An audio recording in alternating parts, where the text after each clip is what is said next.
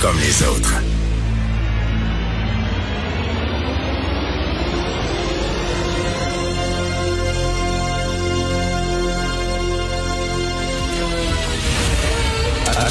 Attention, cette émission est laissée à la discrétion de l'auditeur.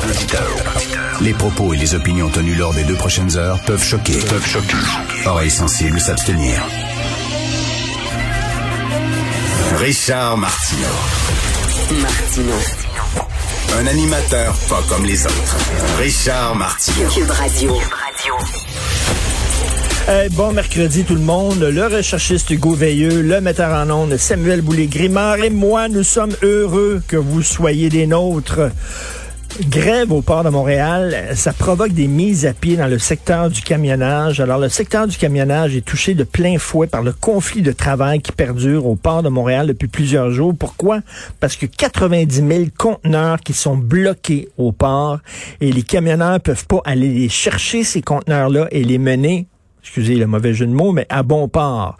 Ils peuvent pas faire ça.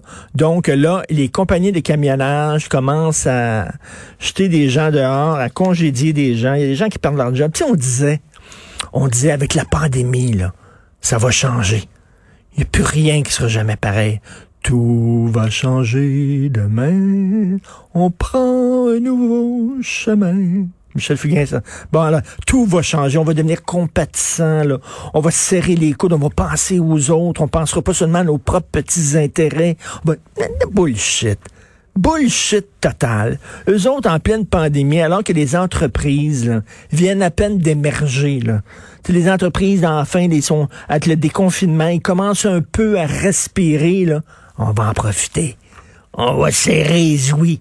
Ah oui, on se met en grève au port de Montréal, puis là, là, on va là, on va faire pression auprès du gouvernement, on va utiliser une crise pour penser à nos intérêts, à nous autres. Puis fuck les autres. Bravo. Ça, c'est vraiment, ça, c'est vraiment de la compassion. Ça, c'est vraiment penser à la société avant de penser à tes propres intérêts. Bravo. Valérie Plante, ça a l'air qu'elle a un petit peu de temps libre. Hein. Ça a l'air que c'est pas si euh, prenant que ça de, de, de, mairesse de Montréal. Donc, sur ses temps libres, elle a un elle a écrit des BD. Donc, euh, il y a une BD euh, écrite par Valérie Plante qui va sortir bientôt. C'est les aventures de Simone Simoneau. Simone Simoneau, qui est une politicienne, puis euh, par l'entremise de cette BD, Madame Plante veut nous montrer que c'est très dur être politicien, les coulisses, euh, l'impact sur la vie personnelle, etc. Moi, je dis, et j'en ai parlé hier à Mario Dumont, parce qu'à 5 heures tous les jours, je suis dans l'émission de Mario et on discute ensemble de l'actualité. Hier, je disais, moi, j'attends le jeu vidéo de Valérie Plante. Ça, ça serait le fun. S'il y a des gens d'Ubisoft qui nous écoutent, mettez la main sur Valérie Plante. Je ne sais pas si vous connaissez le jeu SimCity. C'est super le fun. On construit une ville. Puis chaque décision a un impact. Par exemple, mettons, tu as besoin d'argent dans les coffres de ta ville, alors tu crées un casino. Tu un casino, mais par contre, le casino, ben, ça fait augmenter la criminalité. Donc, tu dois mettre davantage d'argent sur ton poste de police, etc. Bon, tu construis une ville. Alors, le jeu de Valérie Plante, ça, serait comme SimCity, mais ça serait Jam City. C'est comment décocrisser ta ville. Comment décollisser une ville. Vraiment, là, alors c'est ça.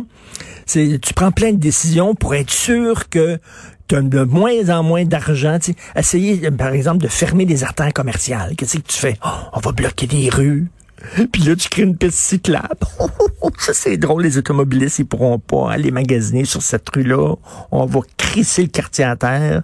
Puis là, qu'est-ce qu'on peut faire aussi pour pousser les consommateurs à aller au Carrefour Laval au 10-30?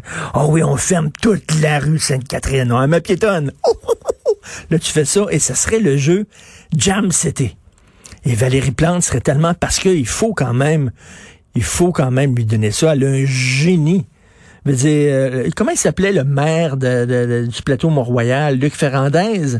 C'est de la petite bière. Luc Ferrandez, c'est un amateur. C'est un amateur à côté de Valérie Plante. C'est pour ça qu'elle s'en est débarrassée. Il allait pas all the way. Il était pas all in. Elle, a sait comment lui, lui, tout ce qu'il faisait, c'est qu'il jamais un quartier. Elle a dit, non, non, non, non. Check-moi balai. Moi, moi, jamais une ville au complet. Hein, elle avait dit, pourtant, elle avait dit, non, non, je veux pas, je veux pas transformer Montréal en plateau Mont-Royal. Et c'est vrai, c'est pire. C'est pire. Luc Ferrandez, il se levait dans le plein milieu de la nuit à 3 heures du matin, puis changeait la direction des rues sur le plateau, puis ça le faisait triper. Puis là, il allait se coucher, puis il disait, demain matin, tout le monde va être fourré. c'était son, il jouissait, c'était son fun, mais elle, les pistes cyclables partout et tout ça. Et là, vous avez vu, il y a un quartier de Montréal qui ont dit, là, vous allez démanteler la piste cyclable. C'est assez, là, à un moment donné, c'est assez. Il y a combien de cyclistes exactement à Montréal? Il y en a combien, là?